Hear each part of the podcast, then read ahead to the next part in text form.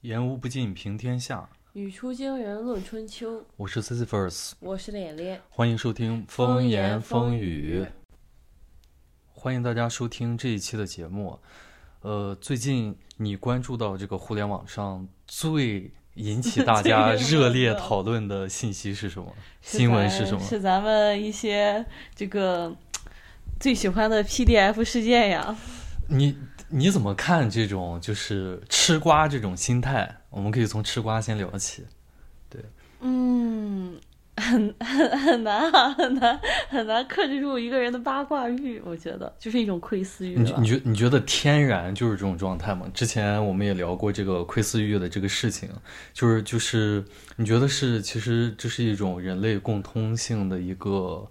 一个一个点，还是说着实是这个？现在餐桌上没有什么好吃的菜，所以大家的关注力都被呃这种窥私欲都转都转移成了窥私欲。你觉得？我觉得也分，其实就像有的事件，它可能就像明星八卦之类的，你可能放到哪儿它都一样的，很让人这个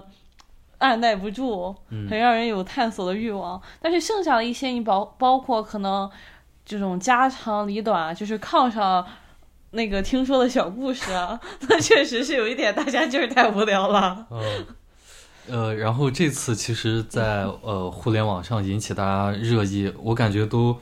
连续霸占了这个微博热搜好几条，甚至是这个抖音。我感觉各个的这个新闻，就是这次的上海高中女教师出轨十六岁学生的这个事情嘛。对，我觉得这个事儿和那个。嗯，咱们白老师的热度都差不多了。白老师的热度，嗯，白老师上春山。哦哦，对对对，就是就是，呃，应该应该来说，这个事件是在呃初几的时候，初我有点记不清了，初五初六大概情人节附近，我感觉。对对，就是大概那个时候，然后出出现的这个，然后一直蔓延到现在。呃，其实如果大家打开抖音，你就光搜上海，我感觉可能后面出来的这个全是这个呃出呃搜索词就会自动帮你补全。这个你想搜的是不是上海高中女教师，然后等等的这样的，然后也衍也因为这个出轨的事件衍生出了一系列其他的社会的新闻，所以就是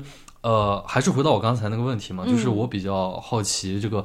呃，我不知道大家包括听众还有脸脸怎么看，就是这种出轨啊、约炮啊这种新闻，总是能在呃我们的舆论场上引起一种现象级的讨论，就是每次基本上都是你，比如包括在这次这个上海高中女教师这个事情，呃前后吧，然后也有一个就是呃，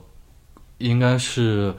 呃国家花滑，就是那个那个运动员的。对，就是一个冬季项目的一个一个奥奥运会的一个运动员，国家队的，然后一个男的，他又他被爆出这个，呃，就是。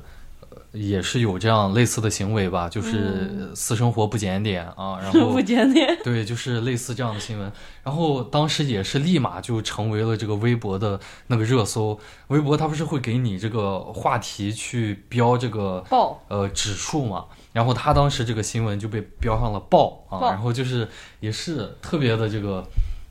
就是为什么呢？嗯你你你怎么看待？我觉得其实有一方面的原因，也是因为性压抑，所以你会对于这种，呃，关于性上面的这种隐私性话题特别的感兴趣。嗯，就是那种好像是我们普通人大概就是说我们不敢干的，哎，居然有人干了这种感觉。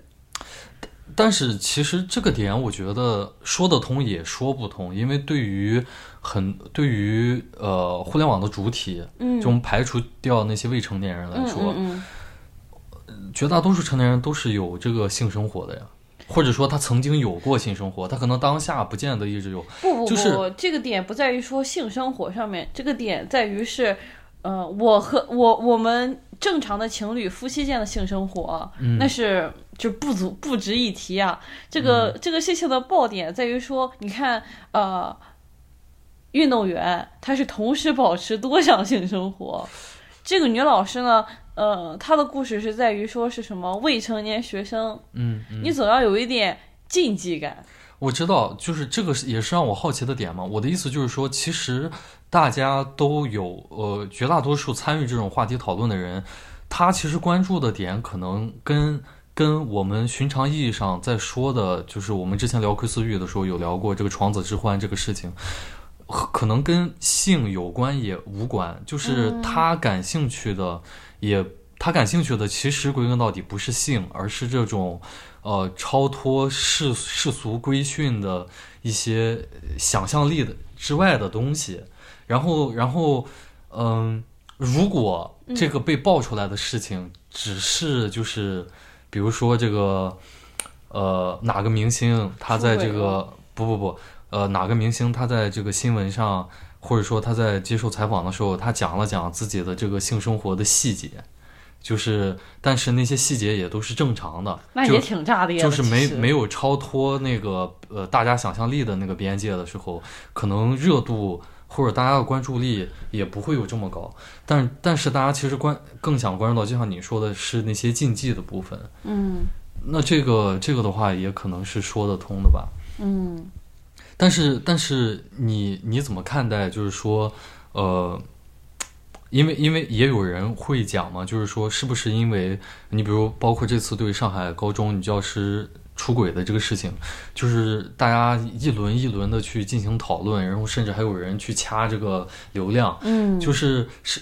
也有人就是说这个现象它可能是因为呃我们实在是就公众的舆论的关注点实在是没有什么。呃，可关注的事情了，所以你，但是你的那个经历，就你想去关注公众事件的经历，它是客观存在的，所以可能会对这样的花边新闻，呃，你就只能把自己的精力投射到这些花边新闻上了。就是你怎么看这种说法呢？其实我觉得这个事件，嗯，它不只是。就是现在被吸引了这些很多的注意力，嗯，我觉得这个事情就是应该吸引我们很多的注意力，因为它确实是一个很值得讨论的话题。嗯，只能说我们现在对于它的关注点可能确实更偏向于说，呃，这个事情的禁禁忌性，或者说它有多刺激。而不是它背后的问题，就是很表层嘛。对，嗯，这个是一个很重要的问题。就是我觉得，其实像类似的这种事件，它被关注，它被关注都是有一定必然性的。就是说，包括可能那个花滑运动员，再包括可能之前的我们，呃，很多类似的事件，就是你总能找到它其实背后是有一定的这种更大的问题存在的。但是我们可能初步。在一开始关注他的时候，我们确实就是只关注了这些隐私的部分。就呃，我我我感觉，我感觉这也是一个，就是在我们当下一个不太能触碰的一个点，就是说，呃，即使其实这些这些桃色新闻，嗯，他们往往确实都蕴含着更深层次的、值得整个社会公众去关注到的问题。确实，但是往往呃，无论是我们的媒体人，还是说这个。就媒体人，他往往只能把话题引导到表层的情色、情色上。对你，比如说这次这个呃，就是我们刚才讲的这个运运动员的这个事情，嗯，他在这个爆料当当中有涉及到说，这个他同时和多名女性保持这种呃身体上的关系，同时也也爆出说他花着这个国家队的钱，钱他的钱到底有多少，花了多少？呃。他有多少钱这个不重要，但是他用的那些钱是国家队的钱，嗯用的不是他自己的钱。嗯他用国家队的钱去租，呃，去在国外租房子来满足自己的这个是呃对于性的这个需求等等这些东西，呃，他需要我们公众需要他一个交代，而且就是也需要媒体人对于这方面去进行核实和调查。对，但是我们现在能看到的是，呃。就是首先是没有什么正经的媒体在对这个事情去做一呃调查的，嗯，然后其次是呃那更多能看到的是这个新闻它是在被一些营销号去报道，然后营销号就是着重的再去给你呈现那些呃涉及到性的部分，然后所以整个事情的严肃性呃包括它的。跟公众舆论相关的、跟公众利益相关的那一部分就被这种情色性给极大的消解了。那么，同样，这个呃，就在这件事情上，就是呃发生的事情又发生在了上海高中女教师这这个事情上，就是大家现在目前舆论所关注的点，你能看到的，就是基本上我们能看到的，基本上都是大家在开玩笑。就是大大家都在开各种各样的那种呃笑话，就是无论是稍微成人一点的黄色笑话，还是就是那种调侃，都是哎我多么羡慕这个男男学生啊，或者是怎么怎么样，就是你你很难看到这个，就是我们普罗大众再再去。针对这个事情去去进行一个更更深层、更深度的解读，对，就是很难看到。然后，然后媒体同样也是，媒体去报道这个出轨啊，就是然后去去贴这个呃女老师和那个学生的聊天记录，嗯，然后呃也没有去采访，比如说呃性专家。性教育专家，或者是心理学家，或者是比如说教育，或者是呃教育专家，或者是法律专家，就是很就是这方面的都没有，嗯，就是 这挺奇怪的。确实有采访律师，有采访律师说这个呃这个呃，因为这个事情是被她老公爆出来的爆料的嘛，然后有采访律师，就是说啊，那她老公这个算不算犯法？就是呃。好像对于这个事件，我们的往深层次里面去探索的，也只能探索到法律这个部分了。但至于说在伦理学上，对这个社会的伦理啊、道德啊有什么样的影响，包括对这种关系本身的这种讨论，我我是没有看到的。我我至少在这次舆论事件里面，基本就是是完全没有看到的。嗯，就包括之前花滑选手的那个故事，嗯，其实它里面可能他自己爆料的一些很重要的点，就包括说为什么他们在那里的消费要比其他地方的人同样在那里训练的消费要高很多，嗯，就是这都是很有意思的点，就是很多网友说那个地方他的生活标准其实没有那么高，但为什么他们要报上去这么多的钱？嗯，就是大家。我觉得可能有的也在想到一些这样的话题，但是他没有办法成为一种主流趋势。目前，嗯，就包括这个女老师的问题，可能也有人在探讨说，这个，呃，他们这是一种师生恋嘛？其实就是说，它里面到底有没有说一种，呃，我的引诱，或者说是一种呃道德上面的。不平等，嗯，但是可能他没有办法在现在被更多的人来关注。大家还是觉得，嗯，最有意思的部分，当然就还是说，呃，这种禁忌感，这种这种私密性，这种可能打破大家呃寻常恋爱观的一种呃呃恋爱故事。你觉得？你觉得这种大众的舆，就是对于舆论的这种偏好，嗯，是？是先天就是这样的，还是其实是在这个环境当中被塑造的？是不断的受到后天的这种影响，而而形成了今天的这个局面。其实我觉得这反而是我觉得应该反过来讲的东西。我认为，嗯，公众对于这种低俗的偏好是一种先天的，嗯，但是这种恰恰是因为应该被。舆论所进一步塑造的，就是说，舆论应该引导我们关注的是，呃，我们克服我们的本能，去关注一些更为重要的话题，而不是说我们就留在最简单的部分。嗯，这样的话，社会才能进步。是的，就是很多社会问题才能得到解决，大家大家才能从一次次的社会悲剧当中学学到点什么，然后让这种悲剧不再发生。就像我们可能对于很多新闻报刊的发展，大家也有了解过，就是说。呃，可能每每个地方都经历过一段黄色新闻。这里的黄色新闻指的是那种无关紧要的花边新闻、绯闻这种东西。它有一个很昌盛的时期，这个是人性使然，就是大家会对于一些呃轻松，嗯，并且可能有一点点嗯爆，就是隐秘性、爆炸性的这种事件，有一些关注度。它不需要你费很多的脑子，并且它有趣。所以说这是一个很很正常的现象，但是我们应该做的是对于这种现象更深一步的引导。我觉得，我觉得这里面涉及到一个问题，就是就是呃，在我们谈到人性的时候，呃，我们谈的这个所谓的人性是什么？就是我觉得，呃，这个可能也涉及到你你学的这个专业，就是在 在传播传播学里面，就是我们人人在接收外部信息，并且。呃，对这种外部信息在我们的大脑里进行处理的时候，嗯，其实这个事情跟我们工作、跟我们学习，呃，它没有什么本质上的区别，就是就是你一定是会趋向于简单化的，是的，你不会说就是想说那个，就是你学习，你肯定也是想，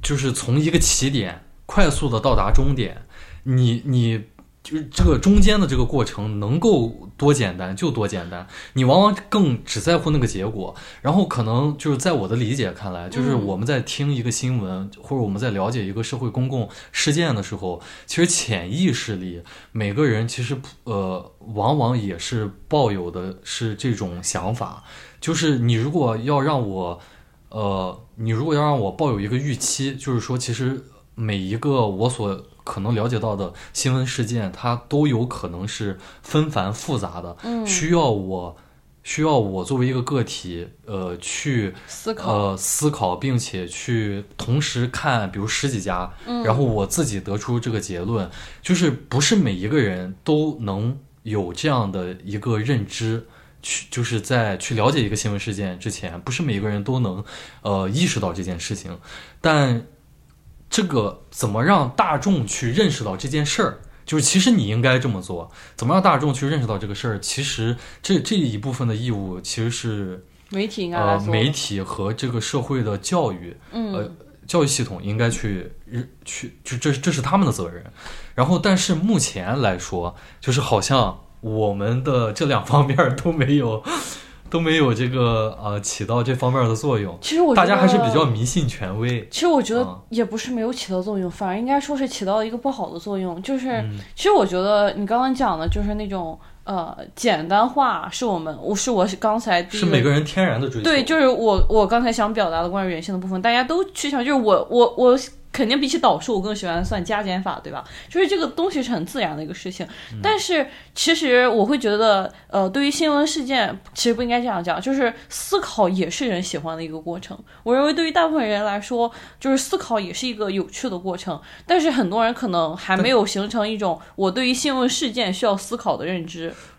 不，我可能我我觉得我觉得，如果在你讨论到这个思考对人来说也是一个有趣的过程的时候，前面要加一个定语，要要去限定一下，就是呃，其实现代社会，尤其是消费社会，就是我们现在所能感受到的这个世界，嗯，它其实是呃有点是有点有点反着你刚才说的那一点的，嗯，就是就是。嗯，你思考的越多，可能往往不利于你快速的做出消费这个行为本身。然后，然后无论你是因为我们在商品化一切，嗯，就是比如我们之前讨论到这个 idol 啊，讨论到这个这个就是这种偶像文化的时候，呃，直播文化的时候，我们也在说，其实主播本身就是一个。自己物化自己的一个过程，过程。对，就是直播直播行业这个，嗯，就是就是你在这样的一个社会形态和社社社会范式面前，呃，这个提倡思考这件事儿本身就是可笑的，就是它本身是违反这个社会运转逻辑的，呃，就是我我的我的意思是是说就是。不是不是这个社会当中没有人不像你刚才说的那样去想，就是思考，呃，是有趣的。只是说，呃，那个东西它会变得越来越奢侈。不，就是就是就是思考这件事儿会变得越来越奢侈。我觉得，嗯，就是我们两个，首先你对于思考，我觉得可能是比我更具体的一个定义。嗯，就是我会认为这种思考过程的有趣，就是在于人对于自己一种呃你的自信心的一种体现。就是你刚才讲的消费。社会啊，或者是各种东西，有一个很有意思的例子，就是说，如果这个东西的定价，它就定在二十五块钱，嗯，可能并没有它原来定价五十块钱，但是现在给你标一个五折，对人来说更有趣，就是更有购买欲。这也是其实是一种可能，就是说，我想表达这种思考是一种浅度的思考，就是呃，类似于说我能展现我的知识和我的博学的一种欲望，嗯。这是我刚才想讲的一部分内容，就像就像在这个我们这个上海女教师的这个事件当中，我们目前能看到，其实并不是没有思考，但是大家的思考可能就是倾向于了一些什么荡妇羞辱，嗯，或者说倾向于一些什么啊羡慕这个男生这种思考，这其实也是一种思考，但它就是一种很表层的东西。我就我觉得，我觉得这个这个你。这个可能在我呃理解看来，呃，更多的是一种表达，嗯，但是这种表达它是没有经过思考的，它是被它是被别人灌输的，嗯，就是就是呃，每一个媒体在塑造这个呃公共话题，在就是媒体它通过参与公共话题。呃，来塑造这个社会舆论的过程当中，它在这一环媒体起到它的作用的时候，呃，如果他们是未经这个呃，就是未经未经调查的，然后呃不断的洗稿，就是也没有多少人真正的去调查这个事情是怎么样的，然后也没有呃这个各种。不同角度的去报道，而是就是你知道统一的都是一个模板的。在这种情况下，就是呃新闻的提供者或者观点的提供者，呃他是这样的一个程度的时候，我觉得社会普罗大众很难有所谓的思考。就是他在看到这样的新闻的时候，他能做的就是认同和不认同。当然，在第一个事情当中，他可能是。呃，比如说他不认同，嗯，然后在长时间的这种环境的浸染下，他慢慢的就是就就又认同了吗？不不不不是认不认同的问题，就是慢慢的他会习惯在这个环境当中去获取自己的想法，嗯。就是就是有点信息茧房那个那个味儿了，就是可能他在呃，比如第一次在这种环境当中看到这样的新闻的时候，呃，比如第一次用抖音，然后铺天盖地的看到这个报道上海高中女教师这个事件，他可能觉得你们说的都不对，然后我就我就不从你们这儿获取信。信息了，嗯，就不在这个事情上，我就不听从你们的这个看法了。但是可能下一个事件他又打开抖音又看，然后下一个事件又看，然后慢慢的他就习惯于用这种呃媒体的想法来来，就是觉得哦他们的想法可能这个和我的就是我比较认同他们的想法，但其实可能从一开始他也不是这样的。其实这就是你讲的。你讲的其实更偏向于一种批判性思考，你对于思考的这个要求啊 有点高。就我认为，他只要动动脑子就算思考了。所以我们可以跳过这个话题，我们也没有必要纠结在到底什么是思考上啊。我知道，就是我们在聊嘛。对呀，对。啊，所所以其实其实其实我刚才说那么多，我是想说，你觉得呃，我们当下的这些呃媒体人吧，包括包括包括这些呃新闻工作者。他们，呃，我就是这种我们当下的这种情况，就是我们刚才说的那种，嗯，总是全民吃瓜的这种浪潮，然后这种对呃别人的这种私生活，呃私生活，尤其是性的这种窥探，就是这个东西，它的风潮的形成，跟我们的新闻工作者和媒体。他进行这个，他在公共传播当中，嗯，进行这种议题的设，是不是因为他们在进行一些有益的议题的设置，所以才导致了这个这种风潮的形成？其实，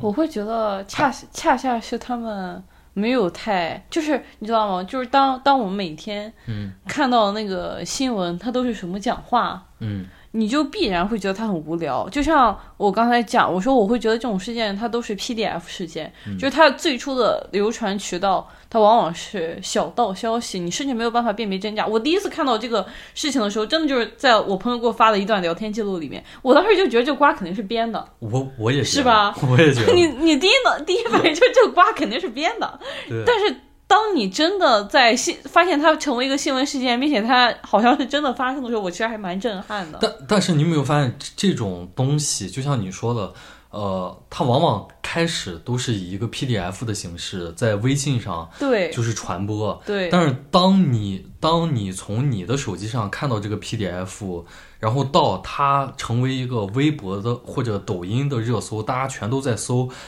就是这么一个过程，它只需要往往只需要花不到半天，甚至一天的时间，它就成为了一个全民都在讨论的一个热点。这其实很恐怖。然后就从你刚刚说的，就是从它本来只是一个 PDF，然后就变成了可能所有的自媒体，然后呃官媒都在报道的一个事情，就是这个速度非常之快，然后就是很可怕。但是，但是我同时也认为，就是呃，就像你说的，很多媒体他不干正事儿，对，他都在报一些就是就是完成一些任务嘛。对。但这个本身这不也是一种议题的设置吗？然后然后这是过程一，然后过程二是说，当这些 PDF 它在我们的微信上出现的时候。可能也会，你知道流传到这些媒体人的手机上嘛？然后他们又立马的把这些东西又拿出来报道，进行一个广泛的传播。那这这个过程二，这是不是也是一种议题设置的一个过程？所以就是就是整个这个我们现在全民吃瓜的这种习惯的养成，嗯，就是有多大的程度应该归功于他们？你觉得？我觉得，嗯。这种议题设置，其实我觉得上海这个事件，在这种八卦性的你刚刚讲的这种议题设置里面，我认为它其实是一个比较例外的存在。嗯，就像可能之前我们大家也都在微信上看到过很多很多的 PDF，嗯，就包括什么留学圈啊，又是什么，就是大家一定读过很多这种瓜，但是这些瓜往往它不能成为一个。很爆的话题，并不是说他这个事件不够炸裂，而偏偏可能是因为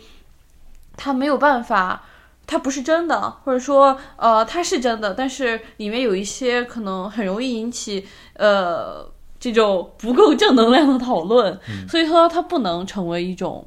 呃在官媒或者说在其他媒体上能看到的这种呃更。更公众性的传播，我们只能可能从一些私人微信渠道方面来阅读这些内容。就是这个议题设置，我认为其实是挺有趣的。就是呃，这个新闻能够出现在这里，能够成为一种议题设置，恰恰是因为可能满足了现在一些像刚才的讲话一样的呃这种倾向的传播的需求。就是我们愿意给一些人套上一些不好的。呃，纤维角度，你懂吗？就是我们我们我们认为这种不属于一种非正能量，反而是一种可能，就是我们在加深一些刻板印象。什么意思？也不是刻板印象，就是我们就像这个事件里面的加深对老师的刻板印象，不是对老师的刻板印象，而是说，呃，嗯，很多时候你看，如果是一个男性出轨的故事，嗯，可能它不够炸裂。嗯，但是我们如果这个故事是发生在女性身上，它可能就能成为一个热点，它可能就能成为一个新闻事件。我觉得在这个事情上，它呃吸引大众眼球的是师生恋，对，是是女老师，嗯，就是她其实跟出轨倒没太大关系。对我，我刚才只是举一个例子，就是我会认为这种事件其实是在满足一些宣传的需求，所以它才能成为一个呃爆点，一个在微博上的微标爆的话题。嗯，就是这种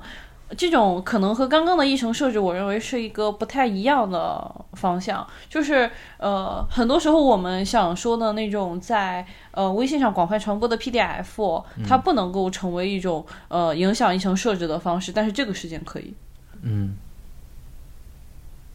然后就是这种全民的道德审判，嗯，尤其是我觉得在这种这种道德审判，在这件事情上，它有一个两重性的问题，就是我们刚才讲的这种为什么没有没有能继续的在这个事件当中，呃，引发大家更深的思考。嗯，就我是觉得这个原因是因为在这个事情上，它有一个两重性。第一重性是这种感情领域的。个人的私德，就是你出轨，嗯，呃，你出不出轨，就是无论你是个男的还是个女的，你是婚内还是婚婚外，对，就是这个，我觉得他是在一个私德的范围内。当然，你结婚了，你这个本身出轨也是触犯了这个法律，不触不触犯法律。不是你如果重重婚的话嘛，然后再结一次那是，对吧？如果重婚，然后或或者是这个，对吧？就是可能还涉及到一些别的东西。呃，然后，呃，但是在这个事情上，这个只是一层，就是说你这个私德，对吧？可能不检点。嗯。然后我觉得，我觉得更加让引起大家这个热烈反响的，其实是他的这个身份，教师这个工作的身份带来了一个功德层面的一个一个批判。嗯。就是大家会觉得说，你作为老师，对吧？我们有这个师德条例，好，也是这几年才通过的，就是我还不知道嘞。啊，就是你作为老师，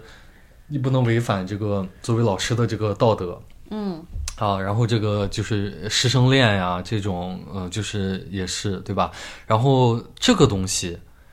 它就是本来应该是大家去集中探讨的一个点。嗯。但是呢，被这个出轨。就是婚内劈腿，然后就是被这种情色的这些话语，他们的这个聊天记录，嗯，就是给极大程度的给消解了，嗯，就是大家的注意力完全的从一个就是本来其实大家应该去关注一下这个功德这一部分的一个事情，然后当然也有在关注的，但是都去关注了就是我们刚才说的前者了，就是就是这个点是让我觉得挺挺可惜，也也是整个事情就是比较悲剧的地方，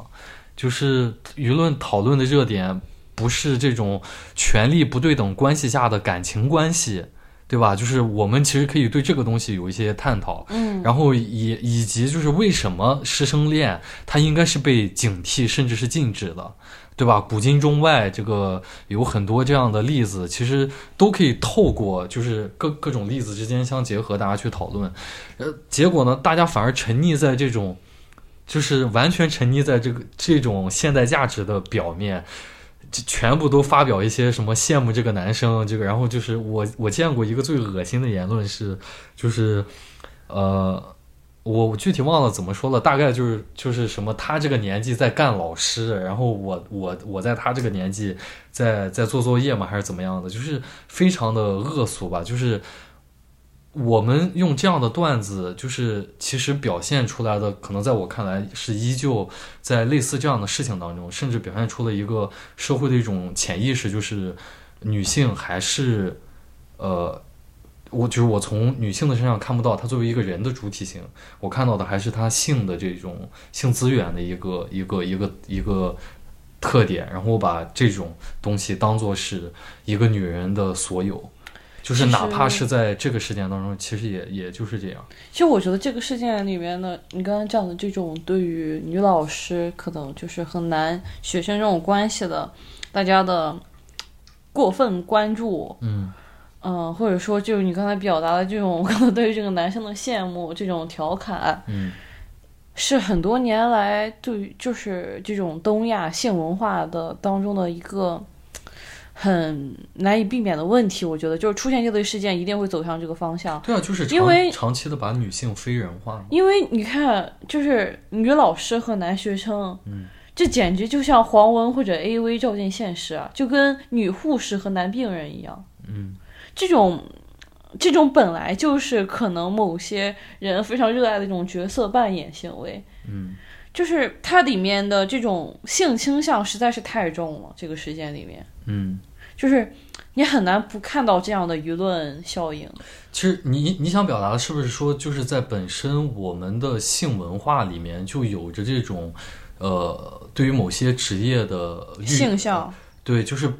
去性化，去性化某些职业。然后正好这个新闻呢，它又契合了这种是的这种新闻。我一开始看到这个新闻的时候，我我认为它被编的就是这个原因。我觉得它太像一个这样的故事了，你懂吗？就是我觉得它太像一种意淫的故事了。嗯嗯。所以我一开始会认为这个啊，这个一看就是编的。嗯。所其实我觉得这种这种性这种性文化挺原始的，但是在。我我我这么说吧，就是在呃，可能更性文化更文明、更现代化的一些地方，同样也有这样的呃倾向。嗯，就是就是把某些职业和某些呃，就是认为某些职业具备某种性吸引力，这个是再正常不过的事情。比如说这个消防员、水管工、水管工，对吧？就是等等，就是就是这个很正常，但是呃。文明与不文明，就是一个社会了。一个社会的这种性文性的心态，它文不文明？我觉得它是表现在，就是能不能把幻想的归于幻想，现实的归于现实。嗯，就是你比如说我，我记得我之前看过一个 BBC 他拍的一个调查日本性产业的一个纪录片嘛，嗯，然后就是站在西方人的角度，他们会觉得说日本的那种 AV 产业啊，甚至那种就是呃李帆，就是那种漫画，嗯嗯，它充满了对于呃女学生啊，然后甚至就是那样的幻想，嗯，就是他觉得这个就非常的不好，嗯，但是如果从实际的意义，就是从从现实去看，就是至少在日本那个社会，他是把两者还是能分清的。你你懂我意思吗？就是就是就是不会有人，比如说看到，就是假如真的有这样的社会新闻了，就是我觉得这个可能也没有办法避免，就是比如一个男老师他猥亵了一个女学生，然后出来这个社会当中有大量的人。出来就是替这个男老师来辩解，就是就是就是那这种情况的话，可能算是不正常的。但是在日本社会也也也没有这样，就是就是我觉得能做到那种程度，就就就就也也可以。其实你讲到这个的话，就我可以回答那个你之前问我的问题，就是觉得这个男生可不可怜？嗯，在这个事情当中的这个男学生他可不可悲？其实。我之前想给的一个答案，可能就是关于这个的，就是，嗯，我认为至少在我的视角里面，嗯，呃，目前我觉得一些初中、高中的男生是没有办法分清这种幻想和现实的，嗯，就是我认为他这个事情里面可不可悲的点就在于，说我见过太多这种。初高中男生处于性幻想阶段，而对女老师或女学生进行性骚扰的事件了，包括我本人。啊，就是我真的在现实生活中可能也看到了很多，然后我可能也经历过一些类似的事件，嗯，所以我会认为，就是说，至少我我可能带了一些个人的感情倾向，我认为这个人不可怜，嗯，但是你要说从根本上来讲，说我分不清这种幻想和现实可不可怜，我觉得还挺可怜的。我觉得，我觉得这里面有一个问题，就是呃，对于这个学生来讲，嗯，包括呃，就是对于整个社会来说，如果你是一个上初中、高中的一个学生，然后呃，你把就是你你产生了这种非常具体的性幻想，嗯，就是你的这种性幻想不是一种说。我我我我我不知道为什么我的身体有这种躁动，然后我不知道该怎么发泄，就就这种想法，在我看来也是一种性幻想，但是这是一个合理的正常的方向。这是一个正常的，就是合不合理，就是我我这个评判不了。嗯，但是我觉得这是一个正常的，就是现象，就是什么是正常的呢？就是说它没有经过外界的干扰，嗯，和扭曲。就是它是一个非常自发的一个一个一个生理现象，就像你说的。然后，但是第二种呢，就是就像你刚才说的，是一种非常具体的，就是他甚至已经明白他想干什么。嗯，就是就是我就是想和这个，呃，我们班里的这个漂亮的这个女生，对吧？和她发生点什么。嗯，就是可能她也。就是她不知道，呃，性同意，她不知道这个，就是，呃，在性这个上面，呃，一个人的权利和义务的对等，他也不知道负责等等的，也不知道安全措施等等这些东西他都不知道。但是，但是可能他通过他看了一些这个成人电影啊，或者是一些东西，然后他就是他就知道，我就想干这个事儿。那这种，我觉得他是受到了一种外界的扭曲。所干扰而而而而产生的一种一种所谓的性幻想了，就是就是这种情况，我觉得他是很可悲的，是很可怜的。这种可怜，但是嗯，在这种情况下，他的可怜造成了造成了他人的那个可怜，造成了他人可怜。对，就是就是呃，不是说这个人在道德上就是他是可怜的，嗯，而是说就是。呃，我们站在一个社会的角度来说，其实大家不应该是这样的，就是就是就尤其是对于未成年人来说，我我懂你想说的是一种他缺失性教育的可悲，但是你我觉得这种人你不能说可怜，你只能说他可悲，这是这是我的观点，因为我确实觉得就像。可能很多听众也经历过类似的事件，就比如可能你呃之前碰到过一个长得还算漂亮的女老师，她可能有一天穿的穿了一条比较漂亮或者说比较短的裙子，或者说一个比较紧身的上衣，嗯，她会你能看到班里的男同男男同学的一些不礼貌的表达，嗯。这是一种非常常见的现象，至少至少在我初高中时期是一种非常常见。在你初中的时候就就有这样的情况吗？呃，我我我我不不不，我初中经历过比这个还夸张的。就是我，我觉得在这里讲不太好，就因为这是一种很隐私性。我我我也愿愿意相信那个男同学已经成长了，所以我不想在这里讲可能更夸张的事情。我觉得很难成长，这也是我觉得可悲的一个点。就是就是你知道吗？就是我我我觉得为什么包括我在这个事情上，我觉得这个男的很可悲。就是我觉得可悲的一个点是说，首先他们呃被扭曲了嘛。就是这个客观状态是是是很可悲的，当然不排除有人是天生坏种，啊，这个也是有的。但是我觉得就是很多人他在正常的年纪没有接收到一个正常的呃性教育，这件事情本身是本身是很可悲的。包括我就我们很多的同龄人，其实在中国的社会都是这样。第二个可悲的点是说，其实对于每一个成年人，呃，对于每一个未成年人来说，你对于性世界的认识。就是你对于 sex 的这个观念，嗯，其实。应该是开放的，嗯，就是你具体你这个人在性上是保守的，是是开放的，是是是怎么样的？其实这个东西它应该是一个未知数，应该这个决定权在你的手上，嗯，就是你本来应该经过一个合理的一个呃，就像我们邯郸学步这一个过程，你先走，然后再跑，然后最后甚至能跳得很远，应该是有这么样一个过程，但是就是。很多人他可能在这个过程当中被扭曲，他的性的观念的塑造不是由他本人去参，他甚至本人都没有参与，就是完全被别人所主导的。这个事情是让我觉得，就是他的可能性被剥夺了。嗯，这个是让我觉得很可悲的。就像就像就像你刚才说的那种，就是我我刚才为什么说，呃，可能我觉得在你刚才想提到的案例里面，那个男生他可能现在都改不了。嗯。这个就是我觉得最可怕的地方。嗯，他在就是一个人他的性的观念，在他小的时候就那么早的，就是我们打引号的所谓的早熟嘛。嗯，然后就可能就奠基了，而且是超过了他那个水，就是他那个年纪应该接收到的水平，他就已经接收到了。那他可能这个观念就会固化，然后慢慢的就改不了了。就是我我我看到的很多的那种就是变态杀人狂的那种。他都是从小形成的。纪录片嘛，就你不能说他是从小形成的，但是他心里面的那个症结，嗯，就是比如他长大了，他为什么要把这个被害者就大卸八块，然后甚至亵渎尸体？嗯，你换做一个正常人，你难以理解他，他跟而且那都是陌生人，嗯，他跟别人没有深仇大恨，他为什么要那么做？结果你去看这个笔录的时候，才发现他他小的时候看过他的妈妈和。这个邻村的人做出过越轨的事情，整个过程就被他看看到了，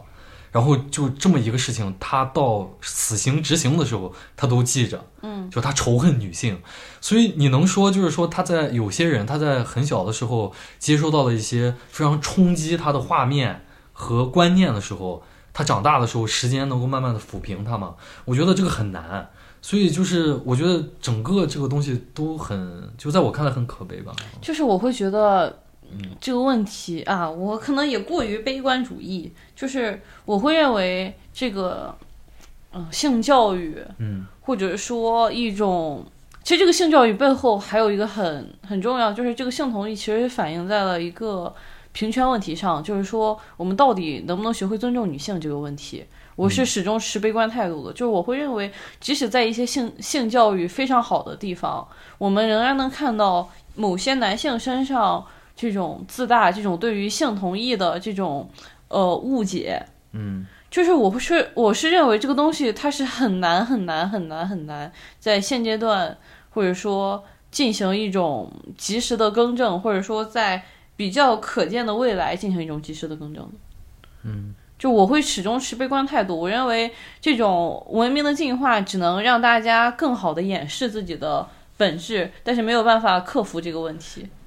人们的本质是什么？人们的本，你觉得男人的本质就是不尊重女性？就是不是就是 也不是也不能这样讲，就是我会我会认为就是他会他可能会以一种更礼貌的方式，嗯，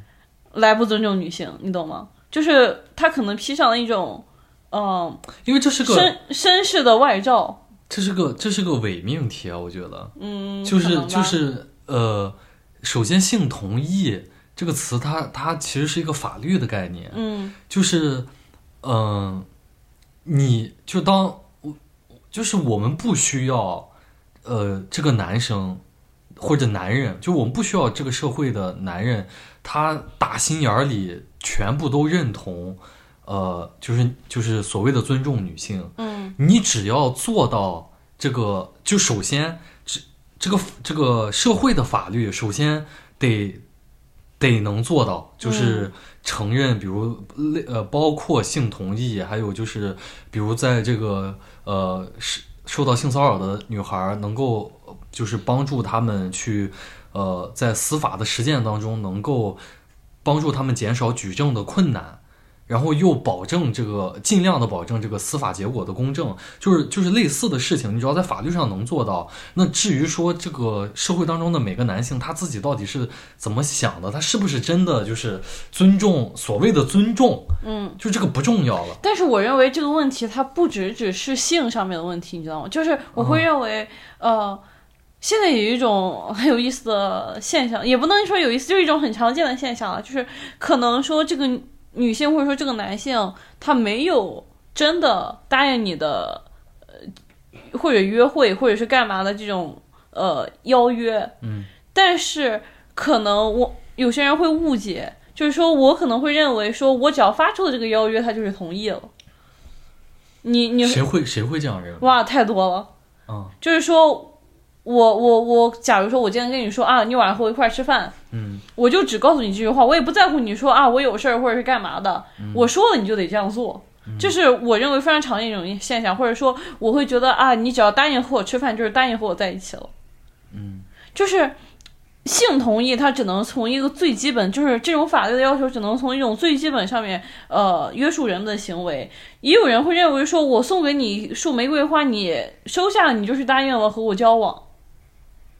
这种东西你是很难说，我作为做出一个从法律上面的完全的界限，或者说一个道德上面完全的界限的。不，你我我我感觉你说的这些都是一些做做人最基本的一些常识啊，就是不这样做是一个最基本的常识啊。但是之所以说，呃，你觉得很多人现在没做到，就是就是到底有多少人？他不觉得这是一个常识，我首先是怀存疑的，嗯，然后其次就是真正的压根儿都就是觉得这不是一个常识的人，就是这些人，呃，法律当然对他们就是也也没有什么，就是法律帮不到他们，然后就是呃，整个社会的共识的凝结其实也不需要这样的人。因为我觉得这个东西它是一个很基本的东西，它不需要经过，它甚至都不需要经过性教育去去去帮助，因为这就是一个关于人与人边界感的建立，一种人和人最基本的尊重。对人和人最基本的尊重，它都不涉及到一个一个性，就是性别的议题。我觉得，然后那你说就是就是依然有一部分的人他会这样。那那那只能代表他的家庭教育和呃社会对他的教育是完全失败的，就是在这一部分是完全失败的。那那就是现行的法律啊什么这些东西，其实呃就是没有办法对他有一个呃承接，就是承接的一个作用。就是这个这这一部分人，他慢慢的会被社会淘汰。其实我觉得这个还还真的很难讲，就是因为有些就是我会觉得之前太长的时间，可能形成了一些过于错误的理念，然后甚至在目前还被一些人奉为圭臬，并且传递下去。就是说你要你对啊，它会被慢慢淘汰啊。但是这个就是我刚才讲的问题，就是这是一种理想性化的情况，我不认为这种事情会。会真的实现，在可见的未来。不是不是，我我是就是你刚才说的那些例子，嗯，我觉得它都它都是很基本的东西，就是那种东西，在我理解来是一种非常前现代化，就是或者就是非常非常非常原始的一种一种呃想法，嗯，那种东西它迟早会被淘汰，甚至就是你比如现在的年轻人，嗯，就是有有多少男生他会。就是把这个，比如女同事跟他说那个，我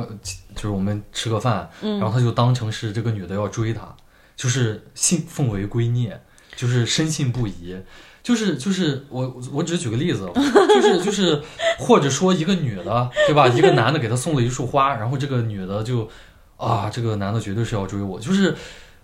一定是一个人他做出这样判断的时候，他一定会有他需要其他的东西作为佐证。如果他没有没有那些佐证，他就是一种，这不是全能，这叫什么全能型人格障碍吗？这是一种心理疾病，就是他他这种东西，他没有办法通过教育啊什么东西来 来来那个，就你只能等他他他会被淘汰，就绝大多数的普通人不会这样。不是，我是会觉得就是，很多人现在还有一种朴素的观念，就是说我你不答应和我在一起，是我追的还不够用力。嗯，就是你知道吗？就是我我是见过了很多种这种，嗯，罔顾他人意愿，就是说不代表说我和你发，就是说代不代表说你现在我现在和你发出邀约，代表你立刻马上和我在一起，而是说他会相信只要我持续不断的发出邀约，你就会和我在一起。或者说还有一个很典型的例子，就是我会认为现在很多人，我觉得这个问题是生物的本能。一种自信。不不，这个这个问题是这个问题是，就你刚才讲这个问题，我觉得非常好。我觉得我觉得它是一种生物的本能，就是从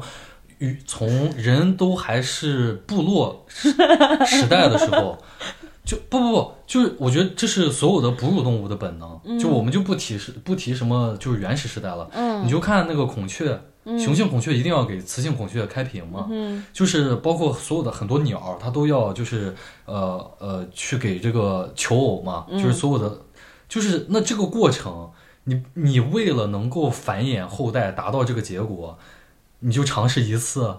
那那灭绝的就是你啊！你一定得就是就是，当然就是，但人就我这个地方它需要强调嘛，就是人和那些动物它有一个区别，就是。你有这个道德感，然后你有这种边界感，嗯，就是就是，所以这个东西就因人而异嘛。就是你，但是你没有办法强调，你没有办法要求，就是说，呃，他只能尝试一次。嗯，OK，就是就是这个是不现实的，我觉得。而且，就是这个东西不在于说他只能尝试一次，还是说他他我我觉得你多尝试几次，这个不是问题。这个问题在于说他这种信念，就是说。呃，就好像只要我努力，就一定会成功。在感觉上，你是说这种预期？对，你是说这种预期？或者说我我还想举的一个例子和这个可能有一点不一样，就是说，呃，很多人应该也听过这个话，就是说，女人说不要就是要，女人说不就是是。嗯，就是这也是一种很错误的观念，但是我们仍然能看到很多人，即使是年轻人，也将它奉为圭臬。嗯嗯。就是呃，我认为就是说，这个是我刚想讲的一点，就是说，呃，可能后面这种女人说不就是是这种话，在某种程度上能反映一点点、一点点的这个可似乎在尊重女性的倾向，就是类似于说，呃，我在听你讲话，我在寻求你的意见了，对吧？或者说我在试图的理解你的话，但其实这是一种更自大的表现，就是说我会认为这是一种表面上的尊重，实际上的不尊重。我觉得这这压根儿就跟尊重就没有关系，这压根儿就是不尊重，这压根儿就这是一种这是一种呃，就是男权社会下男人的一种一种就是自以为是的理解，就是就是来彰显自己多么懂女人，但其实就是我不想听你们女人具体的表达。就是我不在乎你那个表达是什么，因为他都用了一个所谓的万金油的公式来去概括这个。但是我就是我同样我不觉得这个东西是是是一个社会性的问题，就就是我觉得我觉得这是一种阅历不够的，就是阅历能够抹平的一个东西。就是同样就是如果真的会，比如他二十岁的时候，嗯，他第一次听到这个话，他奉为圭臬。到了二十五的时候，他半信半疑；到了三十的时候，他把这个句话彻头彻尾的批倒。我觉得这是一个正常的过程。但是如果他到了四十三三四十的时候，他他甚至还把这个话传给他儿子，那这种人，我同样觉得他会被时代淘汰，就是他会他会就是就是就是阅历。就是正常的人的生活，我实在不相信一个正常人的生活，他 他经他历尽千帆之后，他还会把这种话当做是。我只能说，我觉得你对于男人太有信心了。没有吧？我这个是对人性的普遍的一种美好的期待。我对这个事儿就没有一点信心。然后就是你看，呃，我们刚才说了这么多，就是回到这个上海女教师的这个事情当中，嗯，就是我我我刚才有解释为什么我觉得这个学生她是可悲的，嗯，呃，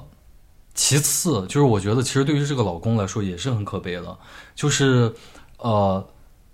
首先可悲这个大家都能知道，他被绿了嘛，对吧？被绿在这个在我们的这个东亚的文化里面是对于一个男性最大的一种羞辱。啊，就是可以说是排前三吧，我也不说最大了 啊，一种一种人格上的侮辱。然后，然后第二个就是他的社会价值完全就被被绿这件事儿冲淡了非常多，对吧？要不然他其实要如果不是这样的话，他自己也不会就是这么执着于这个事情，要把它做成一个 PDF，呃，表现的那么愤怒。嗯，就是做成 PDF，我觉得其实没什么，但是我能从他那个言辞当中言辞当中感受到一种。就是杀父杀父之仇的那种感觉，然后，然后，然后，其次呢，就是，呃，他被这种仇恨嘛，就是就是冲昏了头脑，他甚至甘愿去冒着这种法律风险，然后去做这件事情。你想，这个未成年人，他是他是受未成年人保护法的，嗯，呃，你其实。如果大家看视频的话，就是你看一些娱乐向的一些博主，他们哪怕在拍视频的时候，如果有未成年人，都要打上码的，嗯，啊，因为害怕受到这个法律的诉讼的风险。但是你看他完全不在乎了，你想他他都已经到这个时候了，我老婆都我家都被偷了，我还在乎这些，对吧？就是他的那个整个心态。已经变成一个这个程度了，而且他的生活也确实可能被这件事儿也就毁了嘛，嗯，对吧？就是所以这个确实是很悲剧的事情。对于这个老师，我觉得同样也很悲剧。虽然这个他其实我觉得在这。这件事情上，他他做错了太多，嗯，他不应该对一个未成年人产生这样的感情，然后而且他还是个老师，嗯，然后其次就是从那个聊天记录里面，我们也能看到，他不是第一次对自己的学生产生这种禁忌的感情了，对吧？然后甚至他还有一些词境的一些表达，如果大家去看到那个聊天记录的话，然后另外的悲剧就是他现在是在被全国十六亿人的这么一个体量的国家。被全网进行荡妇羞辱，嗯，基本没有不骂他的，嗯，啊，全都在骂他，而且是多个角度，有从他这个师德不端啊的角度，有从他作为一个人妻，对吧，不守妇道的角度，有从这个那个角度，总之就是对他进行全方位的一种荡妇羞辱。然后他的照片，对吧，就是打码的不打码的都被发出来了，嗯，就是就是就是他的个人隐私现在完全就是一览无余，对。然后我我就觉得，我们说完了这三个主体，然后再说说整个社会。这个社会在这个事件当中，我看不到它有进步的可能性。就是因为我觉得这个议题，它对这个社会唯一有益、值得大家去讨论的，就是我刚才说的，我们刚才说的那个点，就是在这种权力不对等的关系下的感情关系，我们应该怎么去看它？嗯，然后为什么师生恋它应该是？他他应该是被警惕的，甚至是被禁止的。我们看到，在这个事件当中，完全没有关于这些东西的讨论，嗯，完全就是在讨论这个床上的事情，而且这个女老师和这个学生还没有进行这个性的这个接触，只是有一些肢体接触，还没有进行这个性性生活哈。所以就是这都引起了大家的这种，所以就给我的感觉就是每一次引起这种社会公众舆论关注的事。本身它就会消解一部分公众的注意力，结果这次消解大家公注意力的还是这种鸡零狗碎的事情，所以就是就完全被娱乐化了。这本身也是一个很悲剧的事情。所以在这这个事情上，这个四方皆输，老师是输的，老公是输的，学生是输的，整个社会也是输的。呃，唯一谁赢了呢？这个就是咱们的这个抖音上的各种女主播掐流量的赢了，对吧？这些女主播。在事后纷纷的开直播，模仿这个这个事事主去挣钱，然后这个去去收礼物，就是很扭曲，嗯，对吧？就你你怎么看这个直播的这个事情？就是这些女主播，大家同样作为女性，然后呃去吃这种人血馒头，没有办法禁止掉这种事情了。就是吃人血馒头这个事儿，嗯，我感觉这个就像是一些人。他没有底线，你无论在哪个社会，你都没有办法排除掉有一部分这样的人。但是他要不要成为一种趋势、一种潮流，或者说一种赚钱的快捷方式，快就是捷径。嗯，这个是一个很重要的问题。我觉得，如果这个人他开始直播，他很快，他可能刚开始直播，今天或者明天他就被封掉了，这才是一个正常的现象。你没有办法禁止掉这个人，但是你可以禁止掉这个事态进一步扩展。嗯，我看，我看，其实我感觉到很欣慰的一点是，基本上这些模仿女主播，呃，不是模仿这个呃老师，这个自称是上海这个女老师的，呃，都被大家在喷。嗯，就是就是有呃有很多人吧就喷他们，就说你这种钱你都挣。嗯，然后也是有一些被封了，确实是被抖音封了啊，平台也不是没有在做事情，但是我们同样也能看到，就是有一些网上的谣言，就是关于这个女老师的。就是其实你按照一个正常人的思维，你想想，你的你干的丑事儿，一天的时间被全国的人都知道了，什么样的人能有勇气出来开直播，或者说建一个小红书的账号来，呃，在这段时间来发消息来挣钱？就是肯定没有人，就基本基本上没有人能这样做。我觉得，嗯，就是嗯，但是但是就是在这个事情呃出现的第二天嘛，就有人假装是这个。呃，老师，老师，然后去自己建了个账号，但是他盗用了一个小红书上的一个女生的照片，然后去发到了自己的小红书账号上，然后去挣钱，就是他甚至还拉扯进了无辜无辜的人，然后就是导致那那个女的的照片就是，嗯，你知道，就是就是流出来，就是被用了之后，大家都去骂他，啊，就是就是这种传谣的这种行为。就这个真的就是很不道德，就是你真的就是可能为了赚钱无底线。那你刚刚讲的就是那种，你说他得什么样的心理素质，他才能在第二天出来？就是嗯，我觉得这个事情就是是这样的，就是如果他真的足够没有道德底线，就跟就跟这个造谣的这个人一样，嗯，你说他能干出这种事儿来，其实也不让人意外。就像刘星都好意思开直播赚钱呢。嗯，就是说，你说黑红到底是不是一种红？他心理素质到底有没有这么强大？就是这个是两个问题。就是说，在他眼里，可能这个事情都没有，就是没有触及到他的道德底线，根本没有办法让他感受到这种什么心理素质的挑战。嗯，就是对于他来说，可能他只他的眼里只看到哇红了，或者说他觉得这个事儿根本没有影响到我的生活。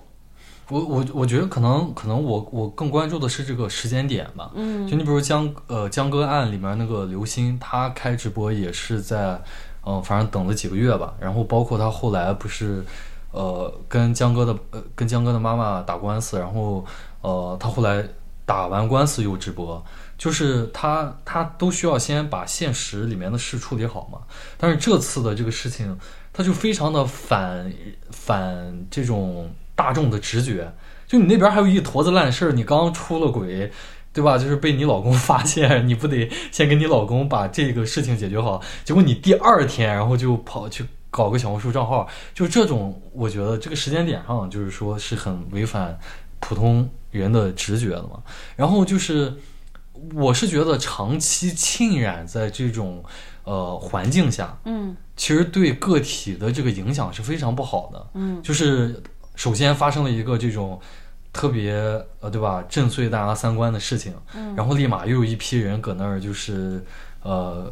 趁着这趁着这股风去挣钱，然后媒体呢又不做好他们应该做的事情，比如去调查呀，或者说去采访一些这相关领域的一些专家了，去来给就这些事儿都不做，就是一味的呃采信这个网上最开始流传出来的东西，就不断的转载。嗯，其实我看那个。第二天新闻的报道，嗯，他们的报道格式统一都是，就是把我第一天看到的那个 PDF，从一个整个的图，然后截截成九张图，截成九张图，然后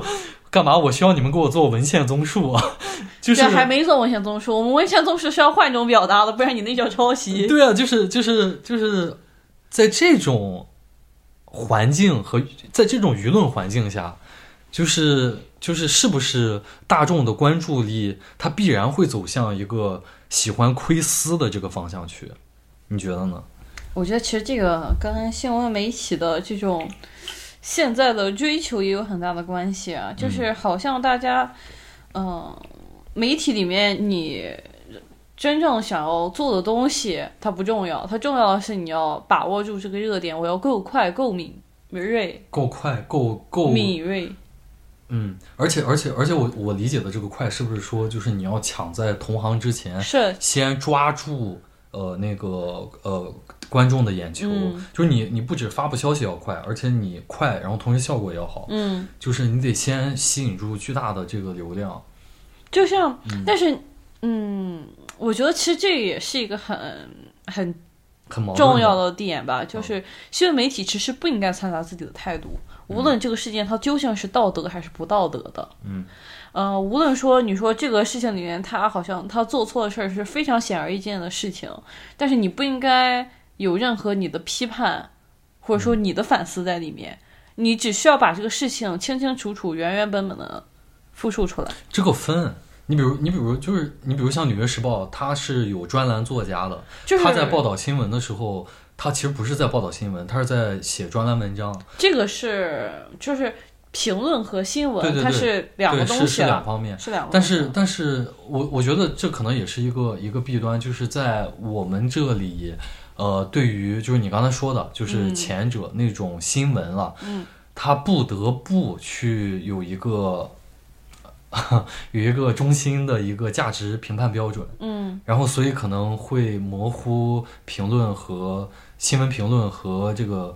呃新闻报道的边界，嗯，就是这个在我们这里好像确实是不得不的一个过程，嗯，然后然后其实就是你觉得在这种大环境下，就我们刚才说的这种大环境下，呃。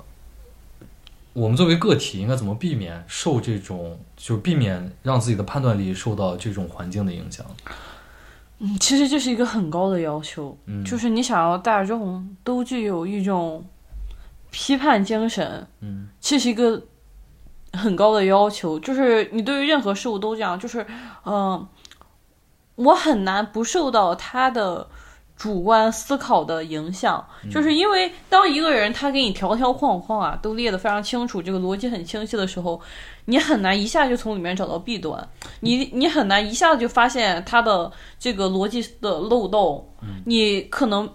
只有两个方式，一个是你个人，你的逻辑思维能力非常强，这是一个点；那个点是你在一开始就有了自，在从一开始你对这个事件就有了自己非常主观的想法。当他和你的想法不一样不一样的时候，你很容易就发现其中的分歧的是从哪一步开始的。这个是两个思路，就是，但是很很难，你每个人都是这样子，有这样的能力，或者说你有这样的意愿去进行。嗯，就是教育，它只能改善一部分的问题，同样一部分是我们现在的人有多少精力去做这个事情呢？嗯，但是你觉得就是，呃，在这种你知道，就是呃，绝大多数的媒体可能都没有在呃尽到他们作为媒体的责任的这种情况下，然后大家呃。可能会越来越倾向于去关注这种，呃，就是我们刚才所说的这种新闻，嗯，就是这种鸡零狗碎的娱乐至死的这种，呃，完全是窥私的，嗯，呃，这种这种东西，就是新闻媒体本身它的它自己也在模糊，呃，个人事情。个人事件和公共事件的这个边界啊，把一些个人的事情变成了好像公众都需要关注的公共事务。在这种环境下，嗯，我应该怎么去？就我作为一个个体，我应该怎么去避免也沉溺于这种叙事方式？就是而不随着大家就是全民狂欢，这种每次都陷入到这种喜欢吃瓜的这种这种新新闻阅读习惯里面。其实我觉得，你觉得可能做到吗？我觉得这个对于普通人的要求太高了。就我会倾向于说，如果这个事情有一个比较良好的处理方式，我会觉得说，可能我们没有办法寄希望于营销号，或者说寄希望于一些呃更专业，就也不能说更专业吧，就是一些。呃，更大的媒体上面的话，我们可能会希望出现一些不同领域的一些 KOL，大家可以分享自己不同的意见。其实至少不要让我们视野里面对于一个新闻只有一个方向，嗯嗯，就是我会希望可能有更多的观点。当一个人他可以看到更多、更杂、更不同方向的观点的时候，他很难不在里面进行思考，不选择一个我更为倾向的这种讨论方向。嗯，更多的还是需要这个舆论场的呃，就是多元多元的声音能够表达出来，这样的话才有可能呃。大众会进行更多元的思考，我会认为是这样子的。你把寄希望于每一个普通人的话，我觉得要求太高了，还是。但是，但是这种这种对于新闻的审美了，就是我姑且把这个称之为对于新 对于新闻的审美了，就是这个东西，它多元化的声音对于这个东西，呃，能起到作用吗？就是就是，比如说，呃，可能在一个理想的情况下，呃，大家。更多的应该关注你身边在发生的一些事情，嗯，或者说你至少应该有一个能力去判断媒体报道的哪些事情是你应该关注的，哪些事情是娱娱乐化的，是一些呃媒体刻意营造的虚虚假的议题设置，就是就是这已经是很高的要求。我知道，就是你当然不是说你每次。就不是说你每次都能够精准的分辨出来哪些是媒体故意，能分辨一次也很高了。故意吸引你的哪次是这个？就是说你可能比如十次里面，你哪怕呢有三次或者四次能够识别出来，就是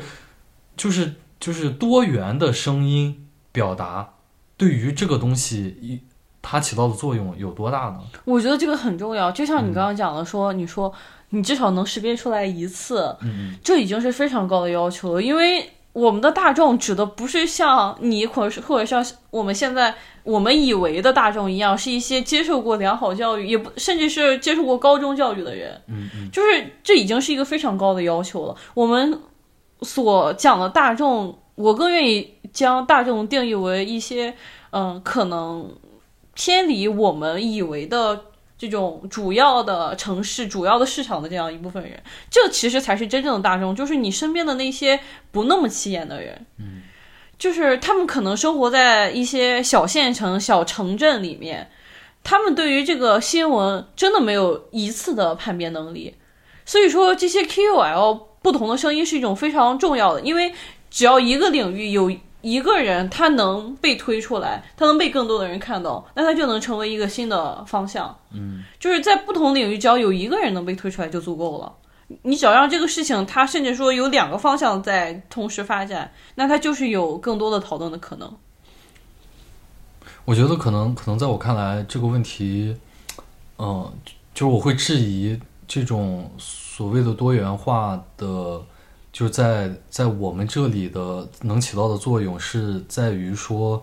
呃，大家都被管起来了。就算你是 对啊，这个可能是一个很很很很重要的问题。就是如果不是大家被管起来，这个事情就我们刚刚讨论这个新闻事件，它也不会有这样一种走向啊。我觉得，我觉得，我觉得现在给我的感觉是，所有的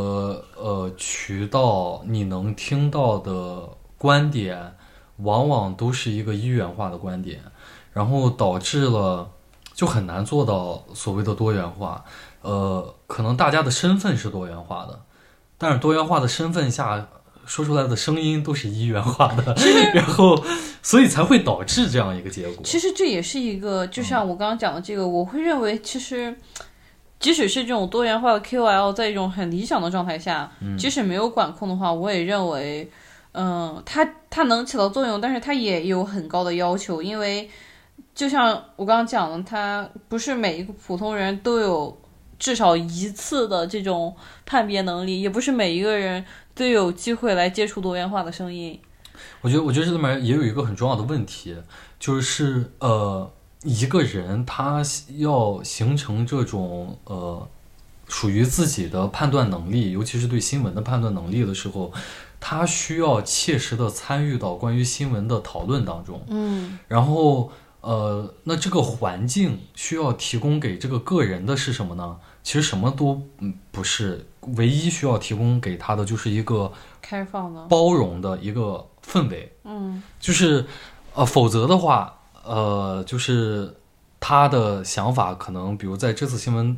事件的讨论当中，他的想法跟别人不一样，但是这个氛围不够包容的话，他甚至都不会去表达出来自己的这种想法。就是那慢慢的，呃，我不表达，其实这个他的判断能力和这种呃想法也就会慢慢的下降吧，或者说被被被抹平，然后。就是可能在我看来，这些东西都需要锻炼，但是你不给他提供一个场域的话，其实就很难去谈这个这种判断能力的形成。就是，其实，嗯，这个问题真的很难讲。就是你要说，就像我刚刚讲，我说我觉得大众是一些你没有办法要求他有很高的判断能力的人，所以我们只能寄希望于可能一些有更好的知识水平。有一些更有能力的人来发表他们的意见嘛，但是有一个很重要的点，就是你刚刚讲的这个包容的环境，但是还有一个重要的点是，嗯，就是大家愿不愿意做这个人，嗯，就是呃，即使环境很包容，当所有人的意见都很一致的时候，就是呃。你是就是你没有办法确定你是那个被枪打的出头鸟，还是说你真的给大家一个新的思路？嗯嗯，这是一种很危险的行为，其实。嗯。然后还有一个很重要的点是，他表达他能不能被看见？嗯。其实我是一个呃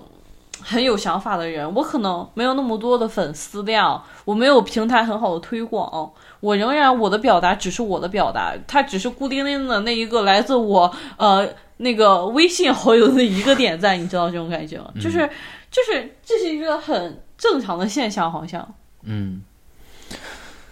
所以，其实我们回到这个事情本身，就是呃，因为我们刚才不是说，其实这个事件更值得大家讨论的是这种所谓的脱离世俗规训的两性关系嘛？嗯。就是你你怎么看这个课题？就是我觉得，其实可能在当下。呃，因为大家不是都没有在这个事情当中关注到这个这个问题嘛？嗯，我是觉得之所以没关注到，也恰恰也印证了，就是嗯，这种东西，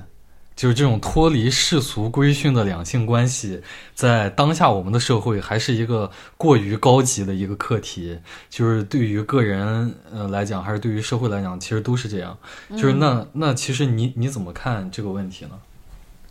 我觉得好像类似师生恋这种，嗯，就是，嗯，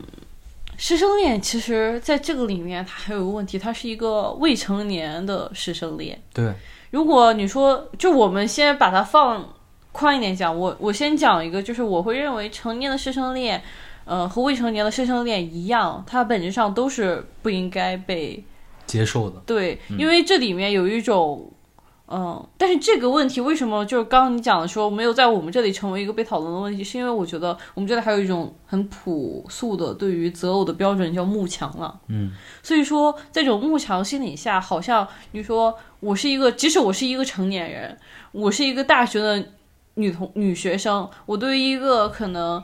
年纪稍长我的一个男性老师的一种慕强心理，然后导呃然后。可能在他对我发出邀约的时候，我会认为这是一种恋爱，而不是一种呃，可能是羡慕，可能是一种对于他其他因素的一种欣赏。嗯，这是一种很自然的现象在这里，大家好像没有还没有办法来判断这个事情到底对不对。嗯，然后但是这个事件里面其实有一个很重要的点，是因为他是未成年嘛，在未成年的时候，你对于感情观没有。形成你对于一种呃自己感情或者说自己价值的取向的不确定，是一种很正常的现象。所以说，在这在这个时候，这个事情是一定一定要被禁止的。嗯，这个是你从呃现实意义上去讲的嘛？嗯，然后就是除此之外呢？就是在在感情这件事情本身呢，你认可这种这种说法吗？就是，嗯，你比如说，呃，很多人会讲说，呃，他是老师，然后那个是他的学生，然后可能就是同样一个是成年，一个是未成年，但是这些世俗所世俗上的条件或者说枷锁。并不能否认这种爱情的存在。你认可类似这样的说法吗？还是说你会觉得这是一种，呃，就是过于浪漫主义的？我认为是过于浪漫主义，就是我不认为这个男学生，还有或者说甚至这个女老师，他们真的认真的分清了这是一种爱，这是一种刺激，或者说对于这种女老师来说，这是一种对于她平淡生活的补充。就是我我没有在说具体的，我只是说。所有可能发生类似这样的关系的人，大家没有办法辨别说你到底是不是真爱。真爱这个东西，在我的眼里就已经很很难辨别了。即使我们俩是正常的关系，我们俩是正常的同学，但是可能你说这段恋爱关系是因为我真的那么爱他，所以说我必须要和他在一起，还是说我把他因为我的家庭不够幸福，因为我在其他的关系里面有一些很痛苦的点，我把它当成了我的一种逃离的方式呢？这都很难判定，就是真爱这个东西是一种，我会觉得这个东西本身就是一种伪命题，没有人能真的讲清楚。嗯，我在这里面掺杂了多少其他的因素？我觉得，我觉得你这种表述有点把爱情过于神圣化了。就是我，我是我是比较认同的一个点是说，感。爱情它没有一个唯一的判定标准，嗯，然后但是只要两方在这种亲密关系里面获得了这种他们精神上的快乐，嗯，然后他们有对对方的这种呃吸引力，嗯，然后他们是享受这段关系的，嗯，那这是这个是爱情，就是我我我是会认同，如果他们觉得这是爱情的话，那我是认同的，就是但是呃。这种这种爱情或者这种感情，它应不应该受到世俗意义上的呃一些条件的约束？嗯，我觉得也是应该受到的。就是就是，就像你刚才讲的，我我认同的地方也包括，就是你说这种，呃，作为一个未成年人，他对感情的认知。可能是呃，我我不能说不成熟或者不全面，就是只能说它有局限性，它是没有完全固化的，嗯，它是有待进进一步成长的，对，就是就是呃，那在这种情况下，他如果做出了一些他没有办法负责的事情，嗯，你比如说这个，对吧？这个十六，我举。随便举个例子，在这个案件当中，假如这个十六岁的男生他真的和这个女老师发生了关系，并且还导致她怀孕了，嗯，那后面的这些行为、这些结果，是作为一个十六岁的他来说没有办法承担、负担不了的，嗯，而他的这种负担不了，是会带来非常严重的后果的。这个后果是一种社会的悲剧，就不仅是他俩的悲剧了，嗯，你比如说生下来这个这个孩子要不要打，嗯，而生下来了这个。这个有没有能力来养活你？你如果养活不了，这个社会是要给你集体去去去承担的。嗯，就是就是很多这些东西，对吧？就是这些这些东西，可能他在进行这段所谓的感情的时候，没有考量到，他是不会考量到的。嗯，那那是不是你就是他作为一个社会人的身份上来说，呃，他有义务，呃，去等到他有这样的能力的时候再。有能力去考虑这些东西的时候，再去进行这段感情，就是所以我觉得这个逻辑是是这样的。然后同样同样还有一个很关键的点是那个年长的一方，嗯，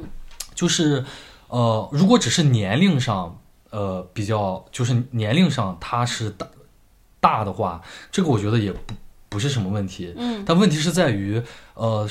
他们的身份不，他们的社会分工上是有一个先天的呃不不对等的一个一个一个一个区别的。然后这个你像在这个案件当中，呃，她是个女老师，这是个学生，就是这个老师她要。对他传道授业解惑，就他承担着这样的一个社会角色的分工。然后，那在我们这个东亚的文化里面，可能还跟别的地方有点不太一样，就是我们会给老师这个社会分工增添上一层这个几千年来其实也都是这样，增添上一层道德等级甚至观念，呃，等级观念和道德的观念，就是认为你是个教，假如你是个教这个钳工的，你也得。在人格上对你的学生，或者在道德上对你的学生起到一个表率作用。嗯，然后就是就是你所有的这些东西，我们没有办法把这些东西抛开不谈。就是说，呃，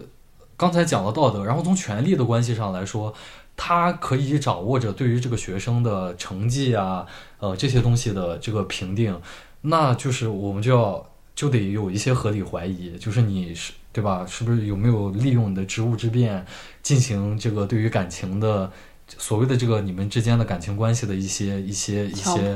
一些威逼利诱啊？就是就是要么是强迫，要么是利诱，然后包括在这个案件。发生的时候，不是也同时在呃陕西有一起案件，是一个男校长还是一个男老师，他去强吻了自己的一个学生嘛？嗯。然后你看，类似在这样的案件当中，都是就是我们没有办法把老师这个角色他所能掌握的权利和他身上的这种道德光环完全的摘掉，然后去谈这种呃真爱亲亲密关系。嗯，所以就是我是觉得是这样的，而且这里面其实有一个很重要的点，就是你刚刚讲的，其实就是，嗯，无论他们之间的这种感情的基础到底是不是爱情，嗯，呃，你都能看到在这段关系里面可能一些预知的风险。你说我们作为第三第三方能看到一些风险，看到一些预知的风险，然后包括其实我刚才想讲的一个点就是。嗯，真爱其实是就是我刚你想想说我神圣化的爱情，其实我是神圣化的真爱。我会认为，就我认为爱情是一个很很简单、很容易发生的这种可以掺杂其他因素的关系，并且只要我们两个人对这个关系满意，我们可以称之为爱情。但是真爱，你你要说越是危险重重，它越叫真爱的话，我觉得这个就有点好像是一种非常理想化的东西。没有人这么说啊，那不一定啊，就像大家会觉得。就是朱丽叶和罗密欧这种关系才叫真爱，我们一定要掺杂一些挑战，嗯嗯，我们还一定要在一起，这才叫真爱。就受虐狂吗？对呀，我会觉得就是这段关系里面，大家可能有，如果真的有人说他们两个这才叫真爱的话，我觉得这是这确实是一种浪漫主义的想法，就是过于浪漫主义了，就是呃历尽千帆，呃然后最后修成正果，这是一种对于。爱情的浪漫主义的想法，但是我觉得谈不上对错，就是可能对于，呃，有些感情来说，你确实要经历苦难，然后呃才会见到见到彩虹嘛。嗯。但是但是如果你是没有苦难也要制造苦难，刻意去经历苦难，然后那这个我觉得这是两个性质的事儿啊。就是如果你们俩的感情本身面临了一些苦难，呃，那这个没什么。这是很正常，但你说这个我我不就是我正常的恋爱我不谈，我就要去这个找一些苦难的，对吧？能够呃对我有挑战性的，那我觉得这个 也呃我尊重、理解并且祝福，对吧？你倒挺能尊重的。然后我们在呃。节目的这个快结束的时候啊，就是我挺挺想给挺想给大家推荐一部电影的，叫做《成长教育》。嗯，这个电影是在我上初中的时候，我那个时候就看了，我记得是在 CCTV 六啊，那个时候它的晚间档可能是那个八点还是十点的时候，有一个叫《佳片有约》这个栏目里面，它有播放过这部电影。我当时看了之后大受震撼，就是就是真的很好看，那真的很好看。这个电影它讲了个什么呢？它它讲了就是在这个上世纪六十年代的时候，也是十六岁的少女啊，这个女主人公她在学校品学兼优。就是这个乖乖女家家教也非常的严格，嗯，然后然后这个也给她设立了这个就是比如人生目标，你要考到大学，然后学什么专业，然后找什么工作。结果呢，就是在她高中下课的有一天，她在学校门口邂逅了一个非常长相帅气，然后又有又风度又成熟的这么一个男人。然后对方呢，就这种成熟的魅力就打动了她，嗯，然后她就不惜就一步步的陷入了跟这个男人。的交往的这种，呃，陷阱当中，嗯，然后甚至就是从一开始的乖乖女，然后变得就是撒谎，问他父母要钱，呃，就为了跟这个男的去一趟巴黎去旅游，但是我印象里是他父母也被他的这种阔绰，嗯，所打动，就是他父母其实也有一点没有。就是说坚定好原则问题，嗯，对，但最后就是这个女生最后结局很不好。这个女生最后就是被这个男人抛弃了嘛，嗯，抛弃了，然后好，我记得好像是怀孕了，然后就被抛弃了，然后最后就是学业最后好像也荒荒废了。了。呃，最让人觉得可惜的是，这个事情，这个电影的故事，它不是凭空杜撰的，嗯，它就是呃，我记得它好像是根据小说改编的，它就是根据一个呃英国的一个女记者的亲身经历改编的。那个记者她年轻的时，她。时候，她就是这个女主人公，然后她在六十年代遇到了这样一个男人，最后这个当然了，就是最后人家也做了记者嘛，就是人生也没有完全的呃，就是一败涂地，就是说被这个男人给耽误，但是但是就是你去看这个电影，嗯，就是你去看这个这个未成年人，他在这种权力不对等的关系下，他是他是多么容易的。会受到伤害，嗯，就是其实这个事情，我觉得在当下我们讨论上海的这个，呃，女老师女老师的这个案子当中，嗯，大家没很，就是大家因为这个案子当中，这这不是个女的嘛，就是大家会很浅显的，还是有那种男权思想，就是觉得男的一定不会吃亏，因为你，因为就是吃亏的永远都是女的，就是在这个恋爱关系当中吃亏的。永远都是女的，因为女的，你为什么吃亏啊？你把身体付出付出，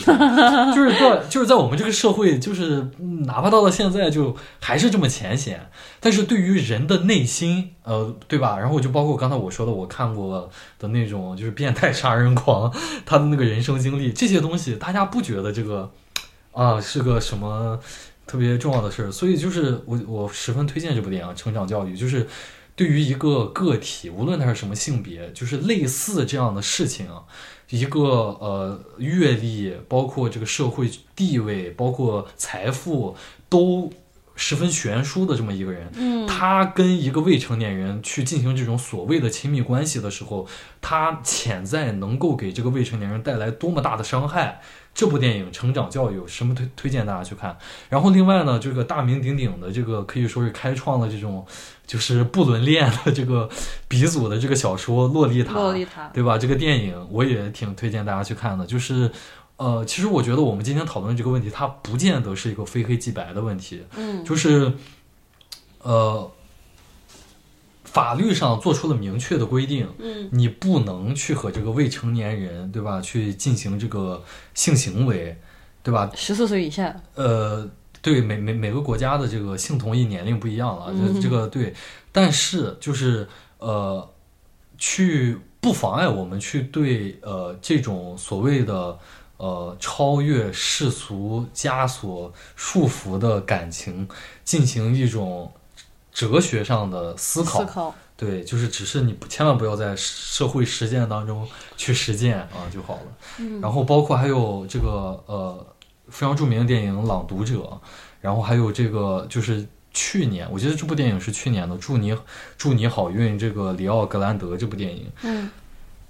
呃，你呃，我最后说的这部电影，它是讲了一个老年人，就是她一辈子就是兢兢业业，然后只有一个老公，只只跟这个老公发生过这个呃肉体上的这个行为，最后她老公去世了，她只能守活寡，然后她最后决定直面自己的这种呃欲望，然后就和一个这种呃应招牛郎，嗯，对吧？就是产生了一些这个接触之后，呃，哎，在这个。牛郎的帮助下，他接纳了自己这个老年臃肿的这种身体，也接纳了就是这种，呃，肉体上的快感，接纳了正常的这个性需求。就是啊，这些电影我觉得挺适合大家看的，因为毕竟就是我们包括主播两个人都没有接受过正常的性教育。但是，嗯。不知道，我可能我可能对于最后这个这个祝你好运这部电影，嗯，其实是有一些，就是我认为它还是有一些我的视角里面的，呃，令人不那么满意的地方。所以 为什么？因为嗯，至少在我的观点里面，就是嗯，这种表现他在嗯两性关系里面的不自信，嗯。就是可能我会觉得会有更好的表达，而不是说，呃，因为他在一个性服务当中，嗯，可能改变了他的自卑。就是就是不太理解，就是我会认为他的这种呃需要靠呃性服务当中的牛郎的夸赞来缓解自己的呃在于性或者说一种女性本身的欲望上的自卑。但是它不仅仅是夸赞呀，嗯，这个这个这个电影里面其实其实说的呃直白一点就是呃这个老太太，嗯，她一生当中她很爱她的老公，就是她已故的老公，但是呃她和她的老公在进行这个做爱的过程当中，也从来没有获得过高潮，嗯，所以这个就是呃你知道就是呃我觉得可能很多女性她会有这种自我怀疑嘛，就是这个一而且。生理上不一样，就是女性高潮和男性高潮生理上也不一样，确实可能也比较难以达到。就是然后然后就是呃，但有些人他会因为这个而自卑嘛。嗯。然后这个是呃，或者说即使不是自卑，也是说会把这种需求淡化掉。嗯。就是反正这个是正常的这个生理的差别。那虽然男，虽然我的另一半儿。对吧？我的男朋友或者我的老公，他能达到这个呃性高潮，但是我达不到，那这个也无所谓，因为就我会把它 PUA 成自我 PUA 成是完全是一种性别上的差异所导致的，而就放弃了对高潮的追求嘛，对性生活质量的追求，就是这是一个很正常的，就是现现状嘛。嗯。但这个女的，她就是在这个牛郎的这个服务和这种引导下，然后慢慢正视了这件事嘛。就是我也可以啊，我也不应该因为年龄，或者说这个就是等等的这些世俗的眼光，或者说其他的东西，而去忽视掉这方面的追求。我也可以有这样的追求，就像一个男人一样。就是就是，当然这里面也涉及到这个牛郎他的服务是很好的呀，就他不仅仅是。你懂你懂我的意思吗？他不仅仅是嘴上的夸奖，然后让这个女我知道，就是就是我会觉得这是一种嗯过度的美化。为什么？就是我觉得这个事情的本身，无论是一开始他这种呃，就是怎么讲呢？就是呃，他的这种。能与自己和解的过程的发生，从头到尾，我都认为这是一种过度的美化。就是说，你在这样的一种事情里面，就我认为这个事这个故事不够合理化，在我的视角里面，嗯，就是在这样的体验当中，嗯，我获得了与自我的和解，嗯，就是很难，至少在我的眼里，就是有点夸张了。就我不认为这个故事的本身它的这种逻辑，嗯，或者说它的出发点有什么错误，只是我认为这个事件不足以得到最后的结局。当然，我个人的意见，我个人的意见啊，我不 认为这是一部就是说不好的电影啊，或者什么的。嗯，就推荐大家去看吧。就是呃，大家也可以把如果看完这些电影的话。呃，看过哪一部？可以在这个我们的节目底下评论，然后跟主播分享你的想法。然后包括其实对这这次这个事件，上海女老师的这个事件，大家有什么看法，也可以分享一下啊，分享到我们的节目下面。然后我是 c i f e r s 我是连连，我们今天的节目就到这儿了，也欢迎大家。订阅、转发、收藏、打赏，然后搜索公众号“风言风语”，发送关键词“节目”，收获订阅我们节目的方法，避免失联。感谢大家，我们下期再见，拜拜。